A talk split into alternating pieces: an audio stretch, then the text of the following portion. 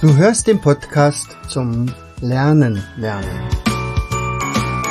Von und mit Jens Vogt, Leiter der Akademie für Lernmethoden. Bring dein Hirn zum Leuchten.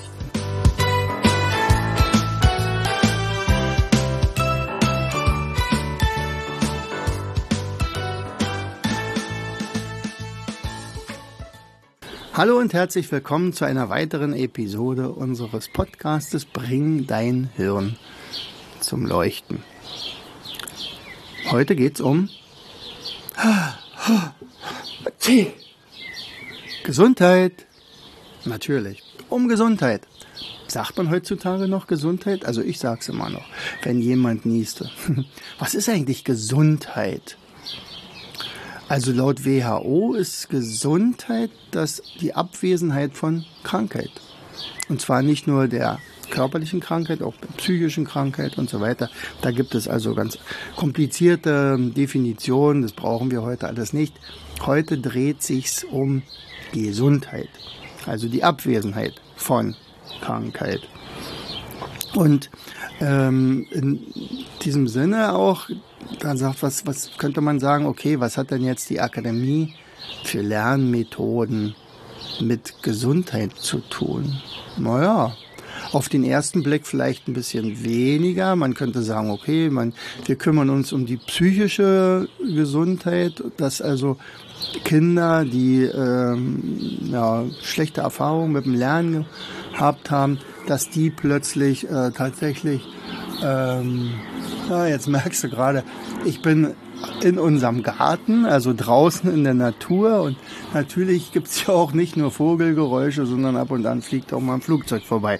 So, also nochmal. Was hat also die Akademie für Lernmethoden mit Gesundheit zu tun? Tatsächlich, äh, wenn ich jetzt also die psychische Gesundheit der Kinder betrachte, dann sind wir tatsächlich sogenannte Heiler, wenn man so will. Also so vielen Kindern, wie wir schon geholfen haben, die Matheangst zu überwinden und demzufolge psychisch stark zu werden. Das ist das ist auf jeden Fall nachweisbar und da kann man sagen, okay, da haben wir schon unseren Beitrag geleistet. Eine zweite Sache ist aber auch, wir kümmern uns auch darum, dass bestimmtes altes Wissen wieder herausgekramt wird. Was meine ich damit?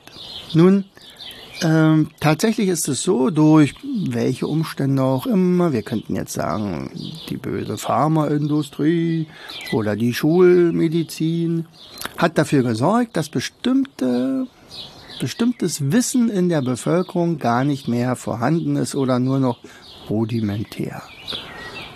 Wenn ich dich jetzt fragen würde, nenn, oder bitten würde, nenn mir doch mal deine zehn wichtigsten Heilkräuter, die du sofort irgendwo in der Natur finden würdest oder kennen würdest, wenn du sagst, okay, ich habe äh, ein Problem äh, und ich gehe jetzt mal ganz gezielt und hole mir dieses Kraut, weil ich weiß, das hilft mir beim Husten oder beim äh, ich habe eine Blase mir gelaufen oder äh, ich habe Bauchschmerzen oder ich habe Kopfschmerzen oder sowas. Welches Kraut würdest du mir nennen können? Ja, ich glaube, der Prozentsatz der Leute, die das wüssten, ist relativ gering. Warum? Weil natürlich immer mehr Leute in die Stadt ziehen. Die haben also gar nicht mehr den Bezug zur Natur. Und ähm, tja, und das alte Wissen, das früher dann mal die Großmutter weitergegeben hat, weil die nämlich schon damals schon immer äh, gesammelt hat und deren Mutter und deren Mutter und deren Mutter das geht jetzt nach und nach verloren. Was natürlich total schade wäre oder schade ist. So, und das heißt also, die Bildung innerhalb der Familie, das Weitergeben von altem Wissen wird immer weniger. Und irgendwann weiß es keiner mehr oder nur noch die Insider. Ähm, früher war es auch so, also das sagen wir mal jetzt früher, das war so im 12., 13. Jahrhundert, da gab es immer irgendwelche weise Frauen, die also Ahnung hatten von solchen Kräutern und die legten sich früher so ein Beet an vor dem Haus. Das nannte man Haag. Vielleicht kennst du den Begriff Den Haag, nicht? Also das ist jetzt zum Beispiel eine holländische, die Hauptstadt der Niederlande. Aber Haag oder Hagen und was es alles gab. So, und, und äh, aus die, diese Frauen wurden dann auch die Hager oder Hage genannt. Und aus diesem Hage wurde Hexe. Tja, und auch da gab es ja in dem Mittelalter ja bekanntlich äh, Leute, die das nicht so gut fanden, dass also da gewisse Frauen Ahnung hatten von Kräutern, sicherlich auch von Kräutern, die oder oder Pflanzen, die berauschten. Auch das davon hatten sie Ahnung, aber vor allen Dingen auch von Kräutern, die heilten. Und ja, da gab es also Konkurrenz oder äh, vor allen Dingen die Kirche war diejenige, die gesagt hat, nein, also wenn, dann ist der Einzige, der hier heilen kann, der liebe Gott. Und, und alles andere ist Scharlatanerie, das kann ja nur mit dem Teufel zu tun haben. Und außerdem war ja damals das Bildung, also Bildung nicht angesagt. Nicht? Also die Kirche hatte da das Bildungsmonopol. So, und ähm, aus diesem wurde also die Hexe und die Hexen wurden verfolgt und im schlimmsten Fall verbrannt. Ja, und heutzutage, heutzutage werden bestimmte Pflanzen auch verbannt. Da wird zum Beispiel so ein Gerücht gestreut. Also ich kann mich noch erinnern, weil wir damals total begeistert von unserem Beinwell waren, dass dann irgendwann mal in irgendeiner Illustrierten zum ersten Mal erschien, ja, Beinwell ist nämlich krebserregend. Aha. Das ist ja interessant, weil diese Pflanze wurde schon seit Hunderten von Jahren, sicherlich von Tausenden von Jahren, angebaut für zum Beispiel das Vieh. Also kommfrei wurde auch genannt. Ja, ich habe es von dem äh, den Erfinder der Naturschutzeule äh, nämlich Kurt Kretschmann persönlich bekommen. Also das ist zum Beispiel auch so eine Story schlechthin. Der hat uns, ich hatte gesagt, was, das soll eine der besten Pflanzen sein, dann geben Sie mir doch mal eine Wurzel. Das sind so eine sehr großen, ausdauernden schwarzen Wurzeln, so ähnlich wie Schwarzwurzel. Die, die werden nämlich in Österreich tatsächlich auch äh, als Gemüse gegessen sind sehr schleimig. Mir schmecken sie nicht, aber, aber ich wusste von der Heilwirkung. Also damals noch nicht, aber er sagt, ja, diese Pflanze, die müsst ihr euch in den Garten holen. Ich sag, haben wir nicht, wir weiß auch nicht, wo die irgendwo wächst bei uns. Und dann hat er mir ein Blatt davon gegeben. Er sagt, na toll, ich hätte ganz gerne eine Wurzel davon gehabt. Ich würde die nämlich tatsächlich einpflanzen und dann würde ich die auch züchten.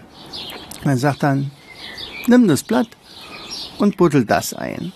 Er sagt, so was habe ich ja noch nie gehört. Was soll denn ein Blatt? Aber was soll ich dir sagen? Diese Pflanze ist so kräftig, dass tatsächlich aus diesem Blatt, das dann nach und nach vermoderte, plötzlich eine Pflanze wuchs. Also das nenne ich mal Kraft. Und diese Pflanze hat uns schon also die begleitet mich ja eigentlich schon seit über 25 Jahren oder 30 Jahren vielleicht schon. Und ich werde niemals äh, äh, ein Jahr vergehen lassen, ohne mir Beinwellsalbe zu machen und die dann auch massiv zu verschenken.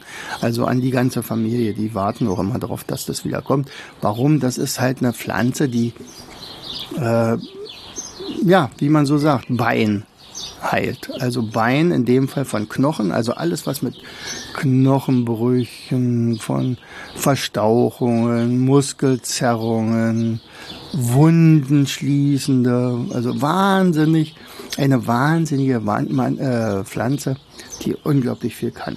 So. Das ist also eine Sache, wie gesagt, wir kommen nochmal zurück. Was, was kann die Akademie für Lernmethoden machen? Natürlich, wir können dazu Informationen weitergeben und zwar in Form von Mindmaps. Ähm, ich habe unsere meine zehn liebsten Pflanzen schon in Mindmaps gepackt. Und jetzt sage ich dir mal meine. Also, wenn ich gesagt habe, welche sind denn deine? Hm? Mal sehen, ob du die alle kennst. Aber sicherlich hast du schon mal was von gehört. Aber es ist vielleicht nicht gleich aufgefallen. Also, oder eingefallen. Also, einerseits die Ringelblume. Da machen wir übrigens auch eine Salbe draus. Äh, Löwenzahn. Was? Löwenzahn? Unkraut, oder? Nein. eines der besten Kräuter. Ähm, wer den Löwenzahn hat im Garten, der hat auch keine Probleme mit Leber oder Galle. So, Weinwell habe ich schon genannt, Schafgarbe, äh, das beste Kraut, um, um zum Beispiel Probleme mit dem Darm oder mit dem Magen zu lindern.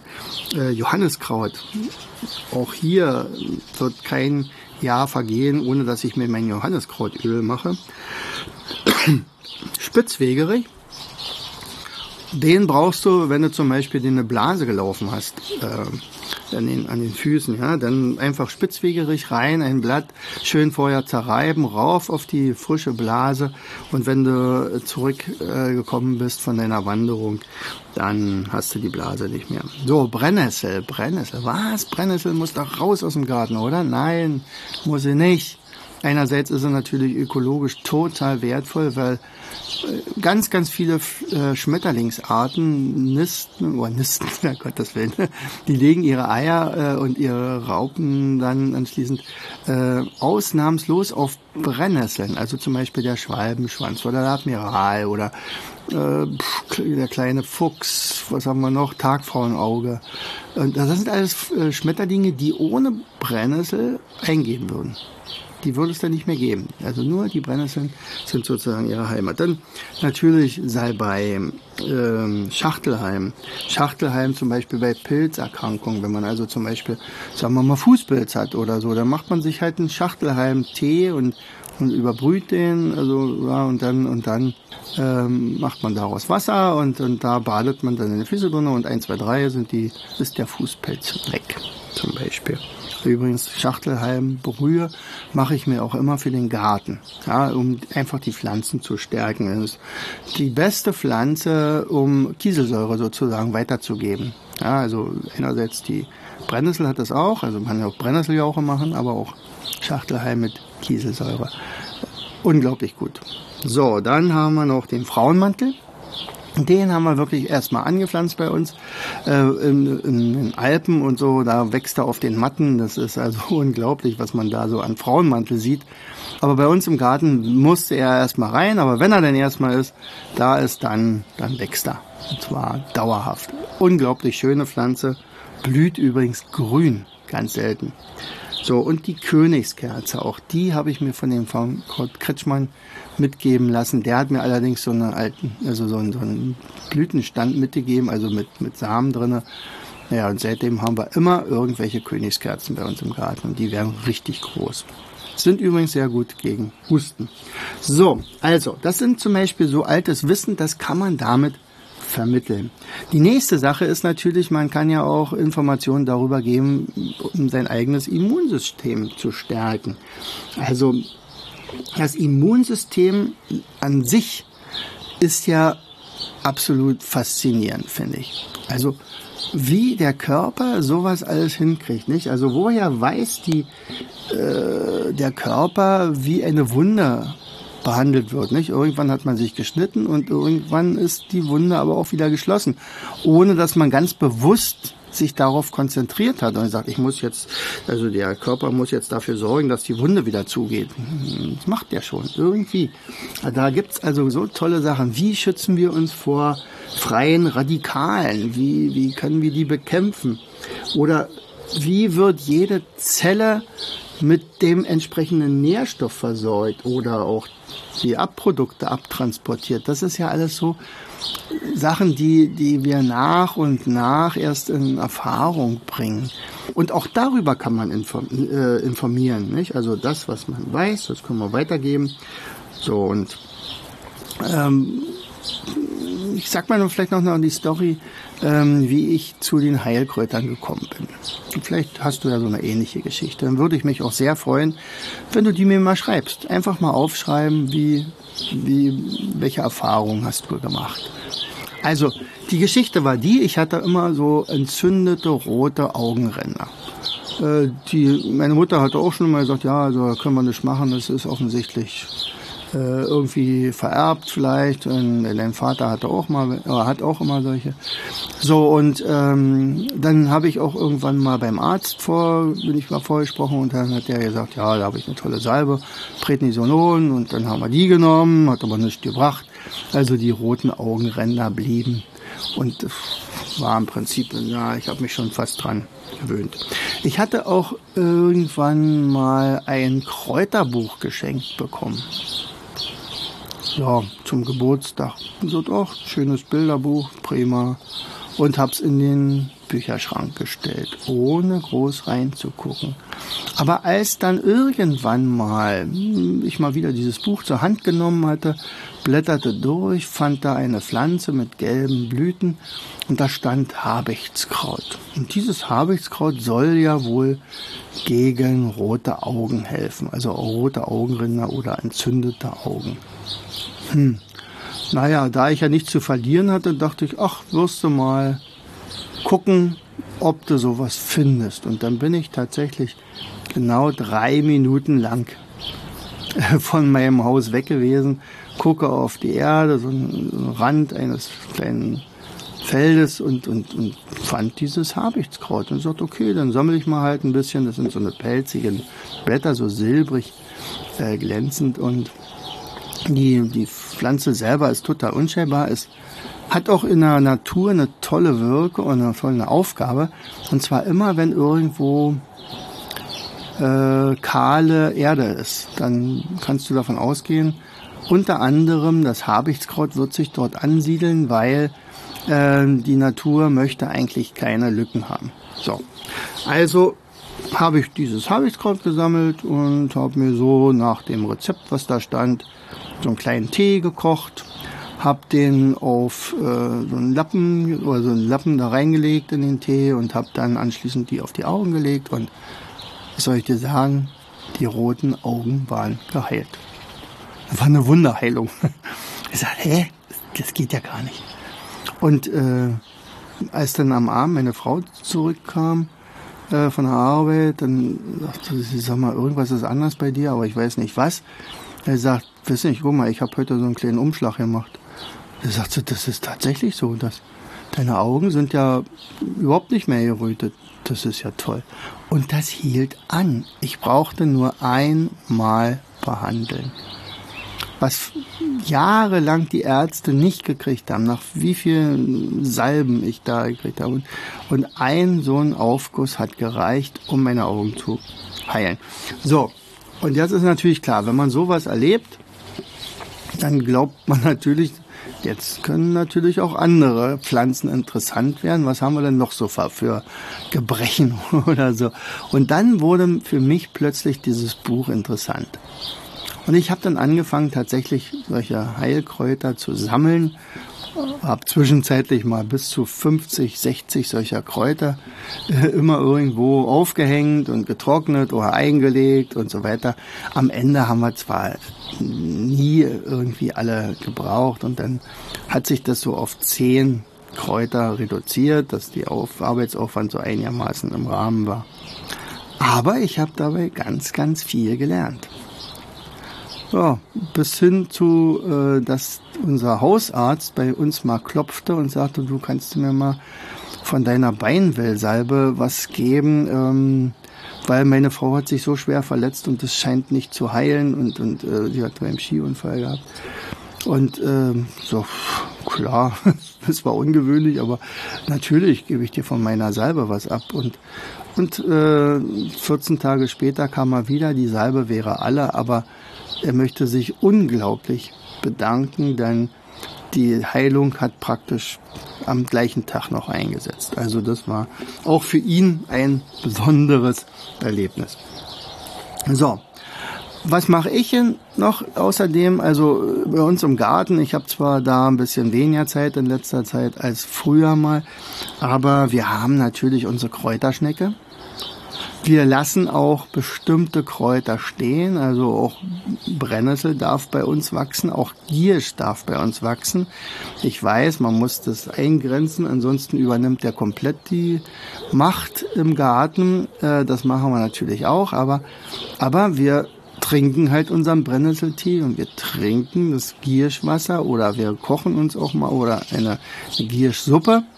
Äh, selbst die Brennnesselsuppe ist tot, kann man total lecker machen. Also ist echt cool. So, Wir waren aber bei der Generation, äh, Quatsch, bei der, beim Immunsystem. Was ist da noch wichtig? Also ganz wichtig, die Regeneration. Du musst auf jeden Fall dafür sorgen, dass du dich auch erholst. Nur zu arbeiten macht keinen Sinn. Das heißt also, du musst auch schlafen, ausreichend schlafen, möglichst gut schlafen. Ganz alleine aus dem Grund schon mal, weil nur im Schlaf, in einer ganz bestimmten Schlafphase, die Zelle regeneriert. Das ist wichtig zu wissen. Und wenn du, wir sind ja auch bei der Akademie für Lernmethoden und wir wissen natürlich, also wenn wir uns etwas merken wollen, und zwar dauerhaft merken wollen, muss ja das Wissen vom Kurzzeitgedächtnis ins Langzeitgedächtnis. Und das funktioniert nur im Schlaf.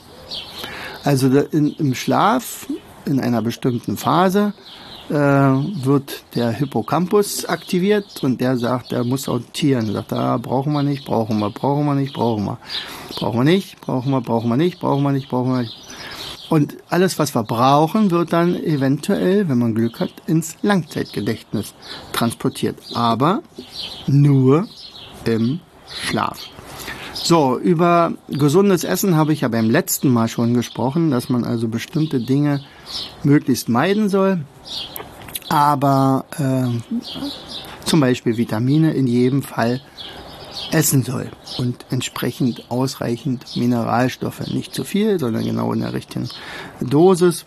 Ähm, wichtig ist bei dem gesunden Essen, sorgt bitte dafür, dass euer Darm, dass es eurem Darm gut geht. Denn im Darm liegt auch ein Gehirn, Bauchhirn könnte man auch sagen. So, und dann habe ich ja eingangs nochmal davon gesprochen, dass also gerade die psychische Gesundheit unglaublich wichtig ist. Also Angst essen Seele auf, so gab es mal einen Film. Nicht? Und, und diese ganze Geschichte damals sicherlich, vielleicht muss man als Politiker Angst schüren, um die Leute tatsächlich so ähm, zu disziplinieren, dass sie möglichst vernünftig mit so einem Virus umgehen wie dem Coronavirus. Aber andererseits, das, was da gemacht wurde, das war deutlich übertrieben offensichtlich. Ich weiß, dass diese Krankheit ganz schlimm ist und ich kenne auch mittlerweile Leute, die davon daran gestorben sind, was wirklich unglaublich traurig und, und ist und und ich kenne auch etliche Leute, die äh, diese Long-Covid-Symptome haben. Auch das ist ganz schlimm. Keiner will das haben und es muss auch möglichst einge also, also äh, eingegrenzt werden, dass wir sowas, dass es nicht unendlich ausdehnt und das ist ja zum ersten Mal, dass weltweit da so ein Problem existiert. Sicherlich hatten wir auch schon die spanische Grippe und alles Mögliche und die Pest und alles, aber äh, dass es die ganze Welt betrifft, das ist schon äh, relativ neu, würde ich sagen. Ja? Und, und äh, trotzdem muss man gucken, wenn man jetzt vielleicht sogar noch die vierte Welle kriegt und die fünfte Welle, dass man, äh, sagen wir mal, doch nach und nach sich arrangiert mit diesem Virus. Also den wird es wahrscheinlich auch noch in 20 Jahren geben. Und die Frage ist, ob wir alle denn dagegen immun sind oder ob sich wieder was Neues findet. Aber wir müssen trotzdem äh, dieses gesellige oder dieses gesellschaftliche Leben aufrechterhalten und mal überlegen, wofür, was, was uns ausmacht, was nicht und, und nur nach Hause schicken, das, das kann die Lösung nicht sein. Und im Moment haben wir noch eine ganze Menge Geld gehabt, in Deutschland zum Beispiel. Man sagt, okay, wir können uns leisten, äh, das und das und das zu machen, auch die Leute zu entschädigen. Aber andererseits werden sehr viele Existenzen äh, wahrscheinlich aufgeben müssen und sagen, okay, das, das, ich habe es versucht, ich habe aber seit einem Jahr keine Kundschaft. Ich, ich kann es einfach nicht mehr. Einerseits psychisch nicht mehr, aber andererseits äh, auch finanziell nicht mehr. Und dann meldet man sein Gewerbe ab und im schlimmsten Fall mit einem ziemlich äh, roten Rucksack hinten dran, nicht? also mit vielen Schulden. So, also diese psychische Gesundheit ist mindestens genauso wichtig, um sich auch generell gegen andere Krankheiten auch zu schützen. Also ich kann ja mein Immunsystem schwächen, äh, ich, ich bin vielleicht geimpft gegen Corona, zweimal impfen vielleicht, aber äh, plötzlich kommen ganz andere Krankheiten auf mich zu und, und diese Zivil Zivilisationskrankheiten, ist die Herz-Kreislauf, oh, Bluthochdruck und, und alles mögliche. Dann kriegt man Tinnitus, dann hat man das, dann hat man das, dann hat man das. Das alles muss nicht sein. Also wir wollen versuchen, dahingehend auch euch ein bisschen zu stärken. Äh, deswegen haben wir zum Beispiel ein Gesundheitspaket zusammengestellt mit Videos, mit Mindmaps, äh, mit Anleitungen, mit Rezepten und, und zum Beispiel den Spidolino online, also diesen, diesen Klassiker äh, mit Heilkräutern. Genau, also wir haben sozusagen Gesundheitswoche ähm, gemacht und, und dieses Produkt ist eines davon. Und das werden wir dann also demnächst im Shop haben. Vielleicht ist es ja sogar schon im Shop, wenn du das jetzt hier hörst. Also, in diesem Sinne, ich wünsche dir, dass du gesund bleibst, deine Familie gesund bleibt, dass du dein Immunsystem stärkst und dass du vielleicht doch mal dich daran langsam interessierst, für interessierst, äh, zum Beispiel was um uns herum so kreucht und fleucht, vor allen Dingen das, was um uns herum wächst, nämlich aller Orten Heilkräuter. In diesem Sinne, herzlichst, dein Jens. Du hörtest den Podcast Das Lernen lernen. Bring dein Hirn zum Leuchten. Von und mit Jens Vogt, Leiter der Akademie für Lernmethoden. Gerne lade ich dich ein, uns auf unserer Seite zu besuchen. Klicke einfach auf www afl-jv.de. Hier findest du weitere wertvolle Hinweise, die dein Lernen leichter machen. In unserem Shop www.mindmaps-shop.de wirst du viele praxiserprobte Produkte rund ums Lernen finden. Bis zum nächsten Mal. Dein Jens.